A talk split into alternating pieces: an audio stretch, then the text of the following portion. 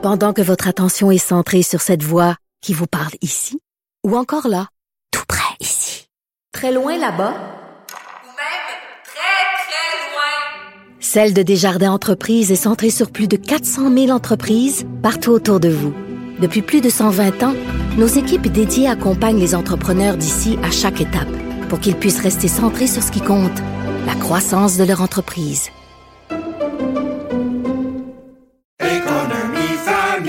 Ici Ricardo. Et Émilie, marchand d'IGA. On a envie de vous inspirer à bien manger. À moins de 5 la portion. Suffit de repérer les produits valeurs sûres et de les cuisiner avec une de nos recettes. Les valeurs sûres, c'est bien pensé, hein? Bien sûr! Détails sur IGA.net.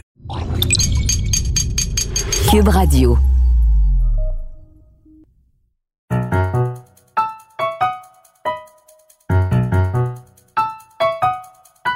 Ici Mathieu Boccoté et bienvenue aux Idées mènent le monde.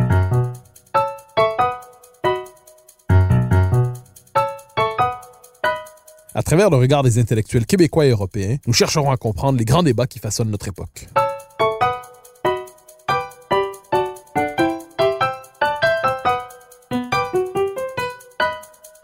La question du populisme hante notre temps. Comment définir cet étrange concept qui a mauvaise réputation, mais dont certains se réclament néanmoins pour marquer leur opposition à un système qu'ils jugent antidémocratique et vétuste? Comment se fait-il que la référence au peuple soit aussi négativement connotée dans une démocratie qui prétend quand même se fonder sur lui?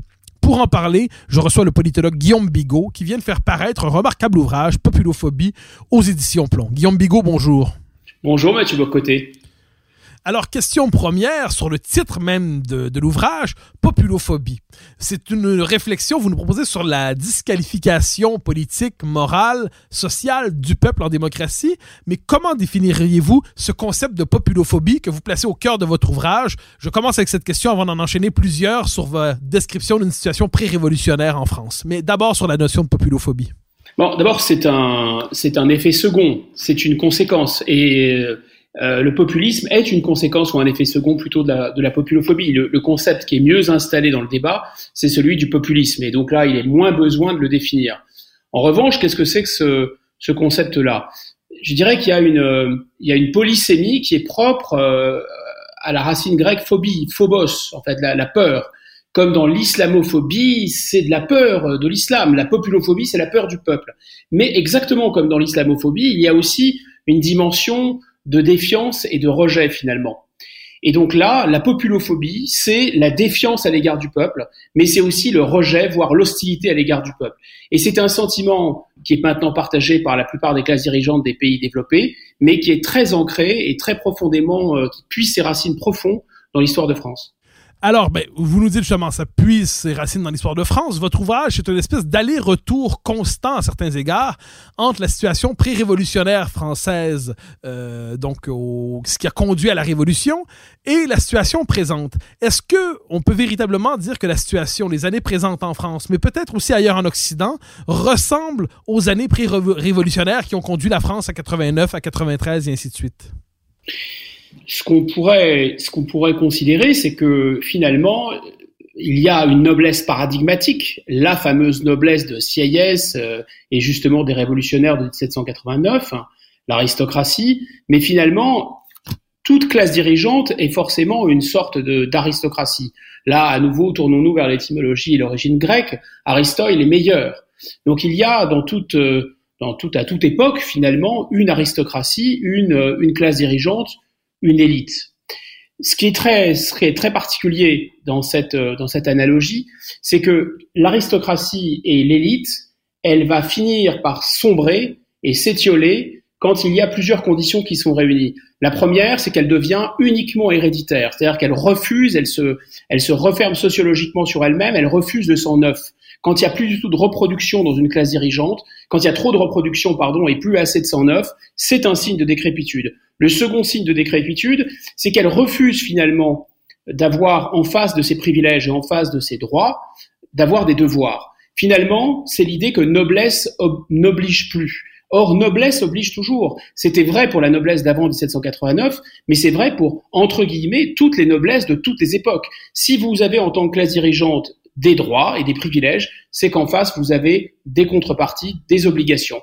Et ce qui est caractéristique de cette nouvelle classe dirigeante dans le monde, c'est qu'elle veut étendre ses privilèges, ça, il n'y a pas de problème, de plus en plus, mais elle ne veut plus exercer de responsabilité. C'est-à-dire qu'elle ne veut plus exercer directement le pouvoir, elle ne veut plus être responsable, c'est répondre de ses actes et, même embrasser un bien commun euh, et, et, et, rendre en quelque sorte euh, au peuple, mais aussi au bien commun, la contrepartie des droits et des privilèges qu'elle a.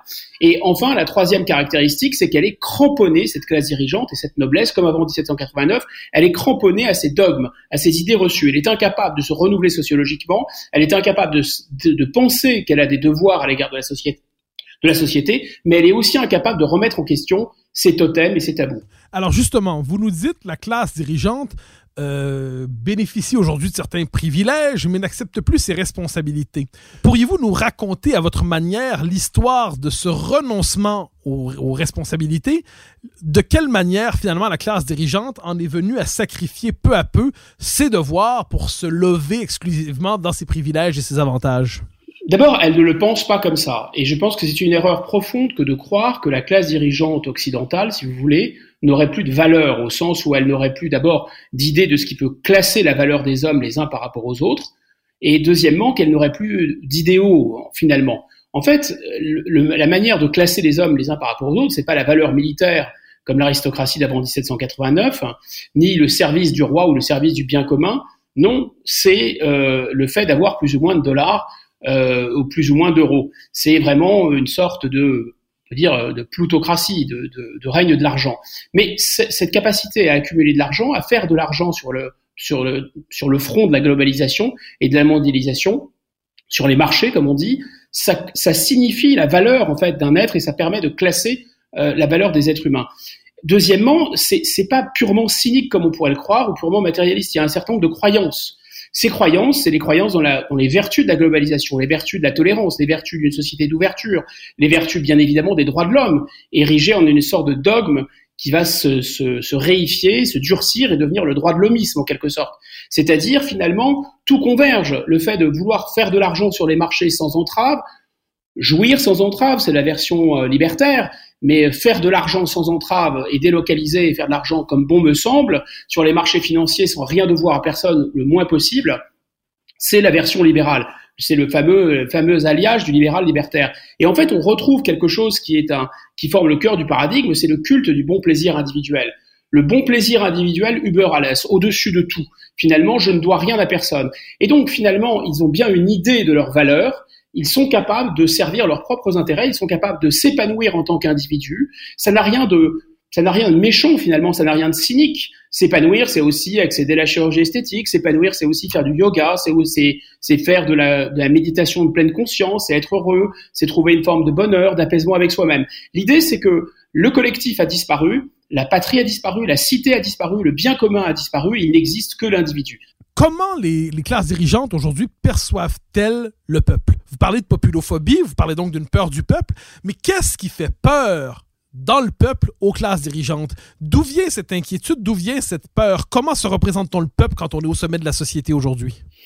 Comme ils ont ils, ne comprennent pas finalement que la manière dont ils font de l'argent, la manière euh, dont ils servent leur, euh, euh, ce qui fait pour eux le, le, la, valeur et, et, le sel de la vie, c'est-à-dire le service de, de, de l'individu, du bon plaisir individuel, ils ne comprennent pas finalement qu'ils ils ne peuvent ils ne peuvent pas le faire. C'est un peu leur fantasme de le faire tout seul, de se séparer du peuple, de, de faire bande à part en quelque sorte. Et on retrouve là la thèse défendue avec brio par David Goodhart avec euh, les gens de quelque part et les gens de nulle part. Cette, cette, cette, euh, cette volonté de faire sécession, ils ne se rendent absolument pas compte. Donc ils, ils, savent bien finalement qu'il y a une population qui va pâtir de la mondialisation et de la globalisation, qui va euh, en payer les pots cassés ou en faire les frais.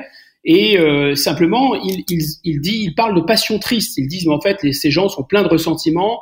Ils ont la nostalgie du monde d'hier. Ils ont la nostalgie de la patrie. Ils ont la nostalgie du bien commun.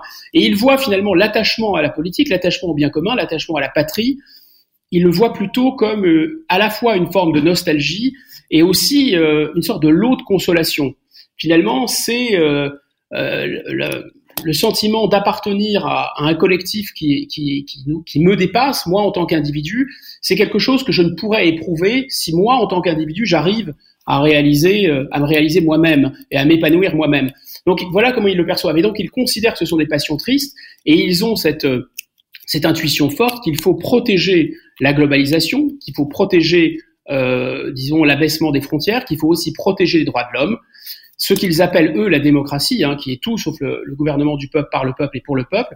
Mais enfin, c'est plutôt ce qu'on appelle l'état de droit, c'est-à-dire qu'il faut protéger finalement le paradigme, le modèle contre le ressentiment de la population. Parce que euh, aujourd'hui, on pratique des politiques néolibérales, néoclassiques euh, d'offres euh, et de libre-échange, avec peu de droits de douane et la possibilité de délocaliser, mais on ne sait jamais, le peuple pourrait changer d'avis. Donc il faut mettre une sorte de verrou. Aujourd'hui, on pratique le communautarisme et on considère que la loyauté politique est complètement déliée de la loyauté culturelle. Mais attention, ça pourrait changer. Il pourrait y avoir des majorités qui voudraient revenir à l'idée d'une préférence nationale ou à l'idée que euh, euh, la nation est la bonne, le bon horizon pour prendre des décisions politiques. Donc, il faut verrouiller là encore. Alors, euh, de l'autre côté de l'Atlantique, vous le voyez moins, mais nous, en, Europe occidentale et en Europe tout court d'ailleurs, on a ce, ce, la réification et l'institutionnalisation de ce paradigme avec la construction européenne. La construction européenne, c'est vraiment ça. C'est vraiment le moyen de faire en sorte que le peuple ne faute plus à nouveau que le peuple ne change plus de politique économique et que le peuple ne revienne plus sur euh, la consécration des droits de l'homme avec le bon plaisir individuel au-dessus de tout, que le peuple ne puisse plus refermer les frontières, par exemple, de l'immigration. Vous savez qu'en France, il y a une transposition d'une d'une euh, directive européenne depuis 2013 qui fait que quand vous avez un statut de clandestin en France, on ne peut plus ni vous arrêter, on ne peut pas vous arrêter en fait finalement, et on peut vous expulser éventuellement, mais il faut que vous coopériez. Donc on est vraiment dans la mise en œuvre d'une sorte de, fantasme, de paradigme, en tout cas de, vision euh, un peu finissante de cette aristocratie qui s'est dotée d'un instrument institutionnel à travers l'Union européenne pour garantir finalement le, le règne du bon plaisir individuel. Alors, je me permets de vous relancer sur cette question euh, du rapport au peuple qui est au cœur de votre ouvrage avant d'aller directement sur la situation en France. Quelles sont, selon vous, les grandes lignes de clivage aujourd'hui entre le peuple, pour le reprendre votre et les, les élites, euh, pour le dire dans des termes un peu, un peu schématiques. Donc, on connaissait le clivage gauche-droite, vous en faites une critique assez sévère. Euh, certains nous disent il y a aujourd'hui le clivage entre souverainistes et mondialistes, d'autres vont nous dire entre populistes et progressistes.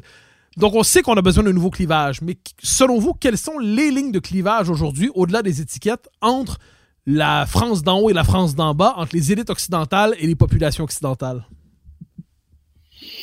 Ce qui est, une, contradiction extrêmement forte, c'est que on ne peut pas finalement se placer de, se passer de classe dirigeante. J'ai dit tout à l'heure que finalement la noblesse d'ancien régime nous apparaissait comme la noblesse paradigmatique, mais qu'on retrouvait une forme de noblesse dans toutes les sociétés à toutes les époques. Mais euh, on peut dire que la démocratie, euh, dans sa vision archétypale, idéale, c'est le peuple qui se gouverne lui-même. Mais en réalité, tout le monde sait bien que ce n'est pas possible. Donc, euh, euh, finalement, à partir du moment où les élites dites démocratiques jouent contre la démocratie, en quelque sorte, ne veulent plus rendre compte au peuple de leurs décisions, ne veulent plus prendre des décisions au nom du peuple, par le peuple et pour le peuple, on se retrouve dans une sorte d'aporie, de contradiction logique finalement. Le peuple ne peut pas se gouverner lui-même, et puis euh, ses représentants ont décidé de se débarrasser du peuple. Alors, que faire? Je pense que là, on retrouve un mécanisme euh, qui s'est produit à plusieurs, à pratiquement toujours dans l'histoire, c'est-à-dire euh, ces moments de crise où il va y avoir un changement de classe dirigeante. C'est-à-dire qu'il va y avoir un changement de génération, il va y avoir un changement de sociologie, et il va y avoir un changement de paradigme, d'idéaux. Donc c'est c'est pas finalement qu'on va on va pas nécessairement sortir de, du, du, système démocratique, mais je pense que le type d'élite démocratique tel qu'il euh, truste aujourd'hui euh, euh, les partis politiques, euh, euh la tête des syndicats, des grandes entreprises, etc., va être remplacé. En fait, j'ai fait une analogie. Mon livre part d'une analogie assez forte avec la situation effectivement pré-révolutionnaire en 1789, et je me suis amusé en disant mais finalement on a en France l'école nationale d'administration, vous connaissez bien l'ENA, un certain nombre de très très grandes écoles aussi très sélectives et très élitistes. Euh, et on a le fameux CAC 40, euh, ces plus grandes entreprises qui travaillent essentiellement maintenant à l'exportation, à destination de la globalisation, et donc qui ont décidé de larguer les amarres avec l'intérêt national. Et donc, si on regarde finalement, j'ai pris ce critère de, des gens qui avaient été exonérés de l'impôt sur la fortune par Emmanuel Macron, on en trouve 150 000 à peu près en France, et les 100 000 personnes qui sont des anciens élèves des très très grandes écoles. Eh bien, vous faites 100 000 plus 150 000 et vous divisez par 68 millions d'habitants et vous trouvez exactement la même proportion que la proportion d'aristocrates à la veille de la Révolution. Mais là, on tombe un peu sur le fantasme du même pas 1%, du 0,35%. Et, et, je pense que le, on ne comprend pas pourquoi euh, 1% et a fortiori 0,35% de la population arrive finalement à diriger l'État ou à diriger euh, les affaires publiques dans un sens contraire aux intérêts de la population. Finalement, ça n'aurait pas de sens. Et en effet, ça n'a pas de sens. Il faut tout de suite comprendre qu'il y a finalement ce que j'appellerais un clergé. Donc on a bien identifié la noblesse. Je pense qu'il y a un nouveau clergé. Ce nouveau clergé, c'est plus un clergé euh, religieux, en tout cas en France. C'est essentiellement un clergé médiatique. C'est un clergé culturel. Il y a une sorte de haute église et de basse église et qui correspond à peu près à 25 ou 30 de la population. Euh, vous avez euh, la haute église, ce sont les, people, les gens connus. Vous avez euh, effectivement les, les intellectuels médiatisés, sauf ceux qui ont, sont en quelque sorte des défroqués, les néo-réacs, vous et moi par exemple, et d'autres. et puis vous avez tous ceux qui vont travailler dans les entreprises qui exportent, tous ceux qui vont être des manipulateurs de symboles. Donc tous ces gens-là finalement vont représenter ils vont habiter dans les centres-villes, dans les mégalopoles qui sont finalement levés par les, par les courants de la mondialisation et on peut considérer que c'est un clergé. Et puis vous avez tout le reste. Alors, la noblesse, si on la met à part, c'est donc l'alliance d'une noblesse de robe, les grandes écoles, l'ENA, et puis une noblesse d'argent, le CAC 40, et avec une petite noblesse aussi d'ailleurs, comme avant 1789, hein, l'équivalent de la petite noblesse vendéenne qui, qui était proche du peuple, ce sont les petits patrons de PME par exemple. Vous avez ensuite ce clergé et ce clergé, quelle va être sa fonction? Il va prier pour la globalisation, prier pour les droits de l'homme, prier pour l'ouverture, prier pour la construction européenne. Et puis vous avez le tiers-État, c'est-à-dire euh, la masse du salariat euh, de la population qui subit ces, euh, cette, finalement cette sorte de destruction du bien commun. Alors pourquoi finalement il n'y a pas de réaction? Il n'y a pas de réaction d'abord parce qu'il y a un parti majoritaire, en tout cas en France, qui est l'abstention. C'est vraiment une, une part considérable du corps électoral. Et puis, vous avez des gens qui vont voter contre, et pour répondre directement à votre question, Mathieu, qui vont voter contre euh, ce paradigme de la globalisation euh, heureuse des droits de l'homme, de l'état de droit et, du marché. Mais ces populismes-là vont, en tout cas sur la scène politique française, mais c'est vrai dans beaucoup de pays, être fracturés. Ils vont représenter une extrême droite et une extrême gauche qui est totalement non interféconde, comme diraient les biologistes. Ils ne peuvent pas s'allier ensemble, donc ils vont être divisés pour commencer. Et puis ensuite, ils correspondent très exactement à la caricature que euh, le parti de la globalisation, c'est-à-dire euh, la noblesse alliée au clergé, va, faire, va représenter de ses ennemis. C'est-à-dire, euh, d'un côté, un succès d'année du bolchevisme, d'une contestation de nature communiste du paradigme néoclassique, et de l'autre côté, euh, une ressucée ou un retour du fascisme euh, et des heures les plus sombres. Voilà globalement euh, la caricature et la, le fait d'avoir empaillé, si vous voulez, une sorte de contestation politique euh, du paradigme. Donc le vote euh, populiste, en tout cas en France, est stérile pour les raisons que je viens d'expliquer. Et puis il y a surtout cette cohorte gigantesque de l'abstentionnisme.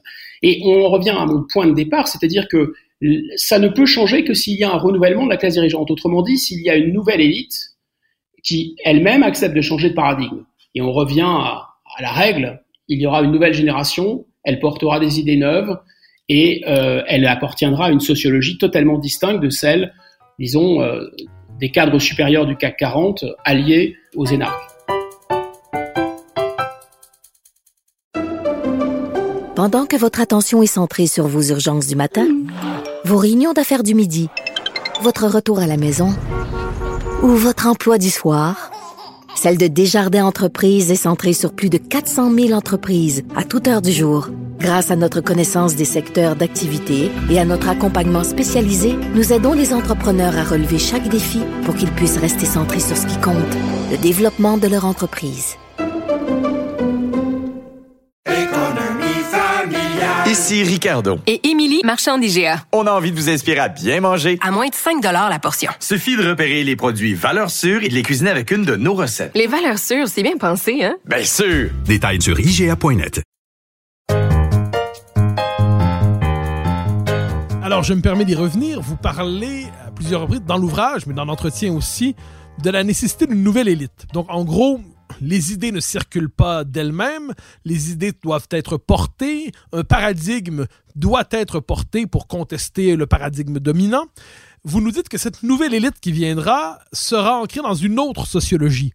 Euh, la chose est vraie pour, euh, encore une fois, c'est vrai en France, mais c'est vrai ailleurs les mouvements, les, contestations font surgir des, une sociologie nouvelle, des, couches de la population qui euh, se sentent exclues du jeu politique ou du jeu démocratique. À quoi ressemblera, selon vous, la sociologie de cette élite appelée à contester, cette nouvelle élite appelée à contester les, les élites encroûtées dans le modèle actuel? Ah, C'est une question difficile. D'abord parce que souvent, euh, et, vous ne tombez pas, Mathieu, je vous en remercie dans cette ornière, la question qu'on me pose, c'est mais alors, euh, donnez-nous des noms. Mais par définition, euh, si on fait, si on pose le diagnostic d'un verrouillage euh, sociologique euh, et d'une sorte de barrière à l'entrée pour accéder à une sorte de visibilité, mais aussi de, capacité à peser sur les sur d'une société, et on considère que la classe dirigeante, elle fait barrière ou elle fait barrage, par définition, ceux qui ne passent pas le barrage sont peut-être les plus intéressants. En tout cas, en 1789, personne ne connaissait Danton, Robespierre ou Bonaparte mais je vois en 1870, personne ne connaissait euh, Gambetta, euh, ni Jules Ferry, euh, ni Clémenceau. personne en 1940 ne connaissait le général de Gaulle ou les compagnons de la Libération. Donc le principe, c'est que s'il y a un phénomène de ce type, s'il y a un verrouillage sociologique de ce type, par définition, on ne connaît pas les gens encore. Ils sont, mis et chassés par une espèce de darwinisme à l'envers. Ils sont impitoyablement chassés. En fait, on a un, mécanisme de reproduction et d'ossification, ce qui fait que si vous contestez la ligne Maginot, si vous contestez l'euro, si vous contestez le fait que l'immigration sera forcément heureuse et enrichissante, vous allez être immédiatement évincé et immédiatement chassé. Donc ça, c'est le premier point. C'est sûr, finalement, un, fait que les, têtes, les visages, les noms ne sont par définition pas connus. Deuxièmement, la sociologie.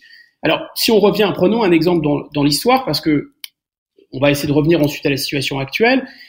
En 1870-1880, c'est-à-dire au moment où en France, euh, le, Second Empire va s'écrouler euh, après la défaite de 1870, et puis il va y avoir une troisième république qui va s'installer. Cette troisième république, en fait, elle fait sortir des hommes neufs. Donc j'en ai, ai parlé, on ne les connaissait pas. Mais surtout, ils appartiennent à une nouvelle sociologie. Ce sont plutôt des professeurs, euh, ce sont plutôt des professions libérales, des avocats, euh, des médecins, des gens qui sont élus de province et qui vont monter à Paris. Et ils n'ont plus rien à voir avec les résidus de l'aristocratie d'Ancien Régime qui avait fait alliance avec, euh, disons, les grandes fortunes bancaires du Second Empire et de la monarchie de Juillet. Et ils n'ont plus rien à voir finalement avec euh, le tout Paris de l'époque. Bon. Mais si on se projette dans le temps, on se retrouve en 1940, ce sont ces gens-là c'est cette sociologie-là qui est devenue le tout Paris et qui a constitué tout Paris. Donc on a bien un, mécanisme de, remplacement de la sociologie. Donc ce sont des gens jeunes, ce sont des gens qui arrivent euh, même géographiquement qui viennent plutôt de la province, et ce sont des gens qui appartiennent à une sociologie différente. Alors aujourd'hui, par analogie, à quoi ça pourrait ressembler? Alors chez vous autres, je ne sais pas. En France, il est vraisemblable que par, opposition, disons, à des gens qui sont à la tête de très grandes entreprises, de très grandes multinationales euh, qui souvent ont quasiment des rentes de situation, probablement euh, des dirigeants de PME ou des dirigeants de ce qu'on appelle les ETI, des entreprises de taille intermédiaire, à qui absolument rien n'est donné, ils n'ont aucune prébande, euh, leurs, leurs produits ne sont pas portés en quelque sorte par les, les, les intérêts politiques ou les intérêts institutionnels, ils n'ont pas de rente de situation. Peut-être ces gens-là seraient beaucoup plus combatifs. Euh, Pareto, qui a beaucoup travaillé sur la question de, des élites et de renouvellement des élites, opposait avec deux figures machiavéliennes, pardon, la figure du lion et la figure du renard, en expliquant que les classes dirigeantes sont toujours fondées par des lions, euh, plutôt euh, agressifs, euh, jeunes, qui renouvellent le genre et qui sont capables de défendre leur territoire. Et puis, les classes dirigeantes, elles vont s'écrouler un peu sous l'effet de la, enfin, du, du type plutôt de l'idéal type renard qu'on retrouve aussi chez Machiavel. Bien sûr un dosage des deux, des, deux, des deux animaux et des deux, des deux métaphores, mais finalement, sont plus des renards à la fin euh, qui ont triomphé. Et, et, donc, il faut plutôt des gens qui ont envie de se battre et de défendre leur position, ou a fortiori de gagner des positions et de contester des positions nouvelles. Donc, vous voyez, on, on a plutôt l'impression que l'ENA et le CAC 40 formatent des renards et plus des lions. Donc, les lions seraient plutôt dans les petites entreprises, dans les ETI. On peut imaginer aussi que dans un monde bouleversé par les technologies, bouleversé par beaucoup plus ouvert sur un plan international, c'est un paradoxe que apparent que finalement ce sont des gens qui sont très franco-français, que ce soit les énarques ou même les gens les, les capitaines d'industrie qui bénéficient des réseaux d'affaires en France sont pas des gens qui sont tant, tant exposés que ça à la concurrence, ce sont pas des gens qui n'ont ni l'âge, ni finalement la capacité d'appréhender les nouvelles technologies. Donc, de manière assez, assez curieuse, pour contester la globalisation, il faut des gens qui précisément la connaissent, ne sont pas impressionnés par la globalisation, ne sont pas impressionnés par les technologies, mais au contraire les, les maîtrisent. Euh, si vous voulez finalement que la France redevienne elle-même, renoue avec son destin, il faut connaître euh, l'étranger, parce que c'est en connaissant la situation internationale qu'on arrête de penser comme les élites françaises que l'herbe est plus verte ailleurs et que le seul intérêt pour la France et la seule sauvegarde pour la France, ce serait de s'adapter à une globalisation qui, lorsqu'on la, lorsqu'on la connaît de l'intérieur, pour avoir vécu en Chine, aux États-Unis, en Inde, euh, dans le, dans le, dans le Moyen-Orient, etc., on sait bien que la globalisation, en fait, c'est un, c'est une, c'est une, une pellicule assez fine, une couche assez fine, et, sous la mondialisation, vous gardez, euh, il y a tout de même une diversité de géographie, une diversité d'histoire qui reste très importante, et le monde reste vaste et complexe.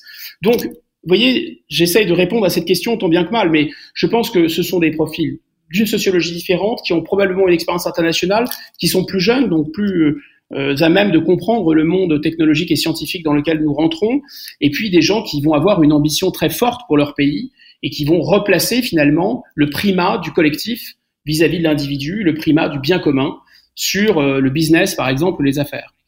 Alors, on se retrouve, vous nous annoncez une situation assez tendue, hein, c'est-à-dire euh, vous ne nous proposez pas une le, le, portrait d'une société tranquille, vous nous parlez d'une société clivée, d'une société traversée par des clivages qui ne sont plus qu'idéologiques, mais qui sont sociologiques, qui témoignent de différents ancrages dans le monde.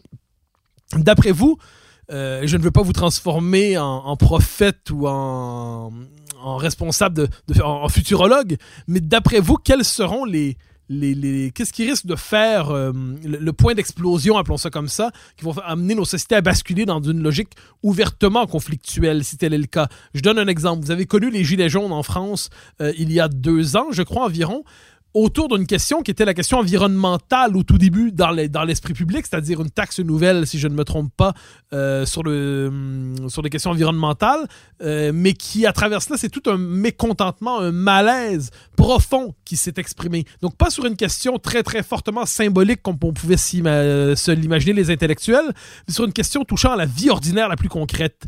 Euh, quels seraient pour vous les points qui, les, les événements, ou tout le moins les les prétextes qui pourraient amener la société à entrer dans une dynamique ouvertement conflictuelle?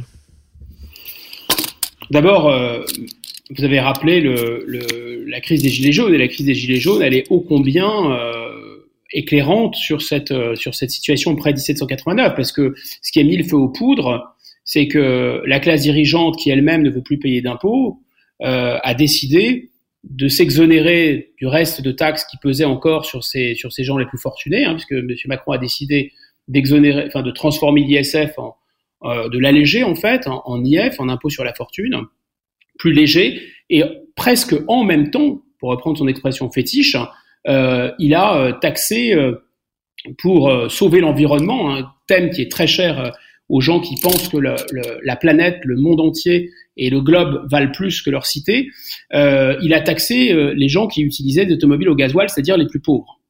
Euh, et donc on voit bien, si vous voulez, c'est une situation près 1789, hein, le refus euh, de la taille, de l'impôt qui était la taille par la, par la noblesse, et euh, envisager de nouveaux impôts pour les paysans qui étaient déjà écrasés d'impôts, c'est ça qui a mis le feu aux.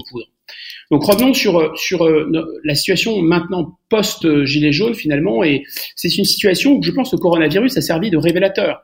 Il a eu un effet apocalyptique hein, au sens étymologique, c'est un, un, effet de révélateur incroyable. Et je pense que ce qui, qui tenait encore la classe dirigeante française, c'est une sorte de préjugé de compétence. C'est-à-dire que l'idée que certes euh, les choix politiques qui étaient ceux de la classe dirigeante n'étaient pas du tout euh, la, population, euh, la majorité du corps électoral sauf peut-être cette catégorie des, des prieurs, hein, de du clergé euh, des grandes métropoles. Les autres, 70-80% de la population, n'étaient pas favorables à ces choix politiques. Il s'agissait de toujours plus euh, d'état de droit, de toujours plus d'Europe, de, toujours plus de marché, de toujours plus d'immigration. Non. En revanche, il y avait un préjugé qui était favorable, c'est le préjugé de la compétence en se disant bah, ces gens-là au moins sont compétents. Et je pense que la crise du coronavirus, c'est ce préjugé de compétence qu'elle a balayé. D'abord parce que les décisions ont été euh, les plus ineptes, les plus ineptes les unes que les autres, et parce qu'en fait, ça a montré que les stratégies, les choix les plus stratégiques euh, de la classe dirigeante, on peut en prendre quelques-uns, mais par exemple le remboursement de la dette. Bon, la dette était déjà quasiment à 100% du PIB, elle est maintenant à 120% du PIB. On voit bien qu'elle n'est absolument plus remboursable. Donc les moyens qui ont été mis en œuvre pour faire face aux effets du coronavirus ont rendu ce problème plus inextricable que jamais. Mais on nous a expliqué aussi qu'il n'y avait pas d'argent magique. C'est la raison pour laquelle les Français étaient, par exemple, invités à rembourser 44 milliards d'intérêts de la dette chaque année. Mais alors, il n'y avait plus d'argent pour les masques, il n'y avait plus d'argent pour les lits d'hôpitaux, il n'y avait plus d'argent pour l'armée, il n'y avait plus d'argent, il y a toujours plus d'argent pour les policiers. Mais par contre, il y avait 44 milliards, c'est-à-dire le premier poste de dépense de l'État qui était affecté au remboursement des intérêts de la dette. Et donc je pense que maintenant, on, se rend compte que le système est pris dans des contradictions qui sont totalement inextricables. Euh, ce qui fait qu'on ne peut pas rétablir l'ordre, par exemple, euh, dans les banlieues, face au black bloc, etc., face à une sorte d'ensauvagement. C'est le, culte du bon plaisir individuel. Il n'y a rien qui vaut la vie. Finalement, ce qu'a dit Emmanuel Macron dans un de ses dans une de ses allocutions, celle du récent du 28 octobre sur le reconfinement, il a dit il n'y a rien au-dessus de la vie humaine. Et d'ailleurs, finalement, c'est ça le coronavirus. Le coronavirus, c'est que s'il y a quelques personnes, notamment très âgées, notamment en fin de vie, qui meurent, il faut mettre un pays à l'arrêt. Il faut paralyser tout un pays dans son ensemble. Donc, on voit bien finalement une extraordinaire vulnérabilité et surtout la révélation, je pense, qui a, qui a été euh, forte pour beaucoup de gens en France, c'est que la stratégie, c'est que l'argument de la classe dirigeante qui consistait à dire que vous ne pouvez pas sortir de l'euro, vous ne pouvez pas sortir du remboursement de la dette, vous ne pouvez pas sortir de l'immigration, vous ne pouvez pas sortir de l'état de droit. En fait, on on s'est maintenant rendu compte que si on rentrait, on restait à l'intérieur du paradigme, si on restait à l'intérieur du modèle de la classe dirigeante, c'est là où était l'impasse. Et en fait, la classe dirigeante risquait de nous entraîner dans son effondrement elle-même. Et pour répondre, pour finir de répondre à votre à votre question, Mathieu, je pense que ce qui est le plus dangereux, assurément, c'est pas le coronavirus qui jusqu'à présent a tué 0,05% de la population. Ce qui est beaucoup plus dangereux en France, si on regarde à nouveau, si on considère à nouveau le long terme de l'histoire de France, c'est qu'il n'y a jamais eu une minorité, qu'il s'agisse d'une minorité politique, un parti politique, mais aussi une minorité religieuse. Je fais allusion là au, aux Huguenots, par exemple, ou même aux croisés, hein, au retour des croisades. Il n'y a jamais eu de minorité politique. Euh, les collaborateurs, euh, les, les, émigrés ou, ou, les aristocrates s'étaient retournés contre le pays euh, après, euh, au moment de la Révolution française. Il n'y a jamais eu de minorité qui ait pris les armes ou qui ait essayé de détacher une partie du territoire, de faire sécession, de faire bande à part, sans que ça finisse très très mal, sans que ça déclenche en fait, sinon des guerres civiles, du moins des épisodes vraiment de, sauvagerie extrême. On n'est plus très loin de ce point. Pourquoi? Parce que euh, j'ai parlé tout à l'heure du tiers-État, mais à l'intérieur du tiers-État, il y a bah, le tiers-État, disons, euh, euh, qui, est, qui se sent appartenir à la nation française et à l'histoire de France, et puis il y a un petit tiers-État, ce que j'appelle le tiers séparatiste, qui est identifié sur la carte. Hein. il y a des zones qui sont dites des zones de non-droit ou des quartiers sensibles, où les gens qui habitent sur ces territoires sont souvent jeunes, qui euh, eux aussi ont été victimes de la stratégie de la classe dirigeante, hein, qui était une stratégie faite de désindustrialisation euh, et d'appauvrissement euh, au service d'une minorité. Ils se sont, ils ont été euh, sommés de se débrouiller par eux-mêmes et ont, ils ont développé du trafic de stupéfiants. Ce trafic de stupéfiants a été d'ailleurs très perturbé par le coronavirus, ce qui fait que il y a une montée de la violence très très importante en ce moment en France et quasiment une situation insurrectionnelle dans beaucoup de quartiers. Euh, dans notre pays. Mais surtout, cette, euh, cette minorité, euh, on lui a dit, au nom de l'Europe, puisque l'Europe finalement s'est détachée euh, la, enfin, la loyauté culturelle de la loyauté politique, au nom de la globalisation aussi, puisque finalement il n'y a plus de frontières et les hommes doivent se promener leur culture sur leur dos ou la culture de leurs ancêtres sur leur dos, qu'ils n'avaient pas besoin de finalement faire peuple, parce que le peuple était quelque chose de, de détestable, la populophobie. Ils n'avaient pas besoin de faire peuple avec le peuple français et qu'ils étaient au contraire invités euh, à venir euh, comme, euh, comme leurs parents ou leurs grands-parents sont arrivés. L'homme ne vivant pas que de pain, l'islamisme à remplacer le patriotisme qui a disparu.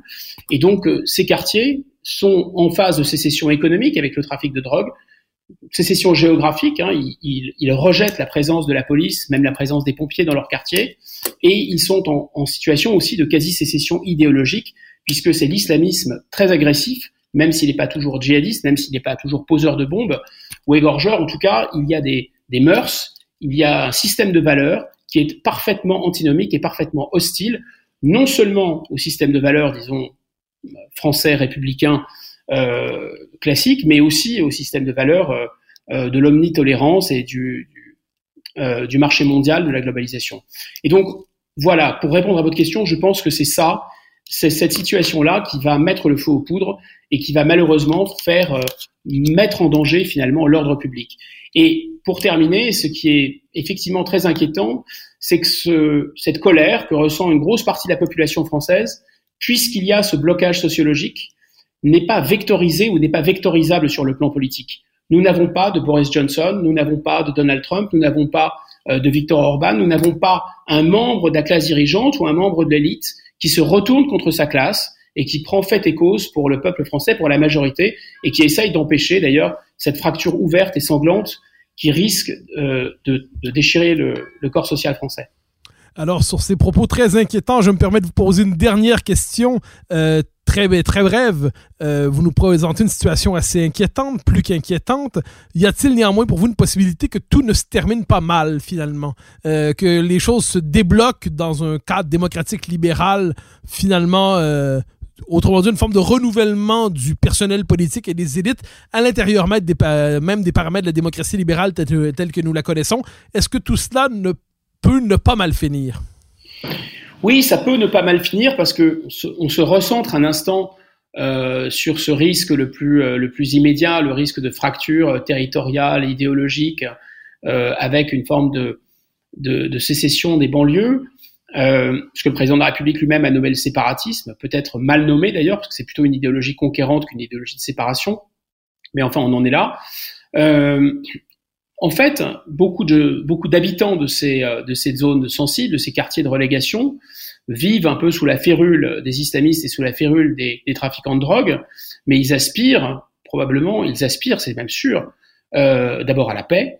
Ils aspirent à un minimum de, de d'essence ordinaire, pour parler comme Orwell. Donc, si euh, la, la, politique macroéconomique, les priorités de l'État changent, si on sort de l'euro, si on dévalue fortement la nouvelle monnaie, si on relance euh, l'activité économique comme l'a réussi le général de Gaulle après 1958, euh, par les mêmes méthodes d'ailleurs d'une dévaluation, euh, si on arrête avec le système social et qu'on comprend enfin que d'abord on, ne peut pas s'enrichir si on ne produit pas et si on ne renoue pas avec la production et le travail, si on, met des barrières douanières notamment vis-à-vis de pays qui, euh, qui eux n'en mettent pas. Si on, on, draine une épargne qui est une épargne la plus colossale d'ailleurs de tous les pays occidentaux, hein, l'épargne française est absolument monstrueuse, qu'on la draine et que l'État la draine et la tourne vers les nouvelles technologies, alors oui, je suis persuadé que euh, le patriotisme français est toujours euh, existe toujours sous les cendres. Il y a encore des braises. Il suffirait de souffler dessus. Et en plus, il s'avère que le monde entier euh, aurait besoin d'un point d'équilibre entre, disons, une Chine euh, hyper technologique mais euh, hyper collectiviste et, et, très dictatoriale, et euh, une Amérique qui est euh, ultra ultra libérale et individualiste et qui risque de s'écrouler sous le poids du communautarisme et de l'individualisme mêlé. Donc je pense que ce point d'équilibre peut être assez naturellement la France, pas la France toute seule bien sûr, la France avec la Grande-Bretagne, la France avec la Russie, euh, la France avec euh, des pays d'Europe orientale qui ne se laissent pas entraîner par ce, ce paradigme de la globalisation. Et donc tout peut renaître assez rapidement. Mais on est vraiment dans une situation de, de, de, enfin de bascule. Euh, et ce qui rend à la fois optimiste rend pessimiste sur le court terme et optimiste à long terme. Je m'explique. Malheureusement, dans l'histoire de France, il y a souvent ces épisodes euh, qui sont assez sombres, qui sont des épisodes où l'ordre public euh, s'écroule, où il y a, euh, sinon une guerre civile, en tout cas une situation vraiment presque qui semble désespérée, et systématiquement, c'est pour ça qu'il y a des matières à, à, être très optimiste sur le long terme, systématiquement, ce sont dans ces moments-là euh, que d'abord une nouvelle élite peut se frayer un chemin, c'est dans ce moment-là euh, que les fameux lions, hein, par opposition aux renards chez Pareto, sortent, c'est dans ce moment-là aussi finalement que une masse de la population va finir par s'unir en fait et se, et se réapproprier ce qui est un destin maintenant millénaire, parce que la France, elle a, elle a un peu plus de 1000 ans. Alors, Guillaume Bigot, je vous remercie pour votre passage aux idées mènent le monde. Je redonne le titre de votre ouvrage, Populophobie, pourquoi il faut remplacer la classe dirigeante française aux éditions Plomb. Merci encore. Merci beaucoup, Mathieu Bocoté.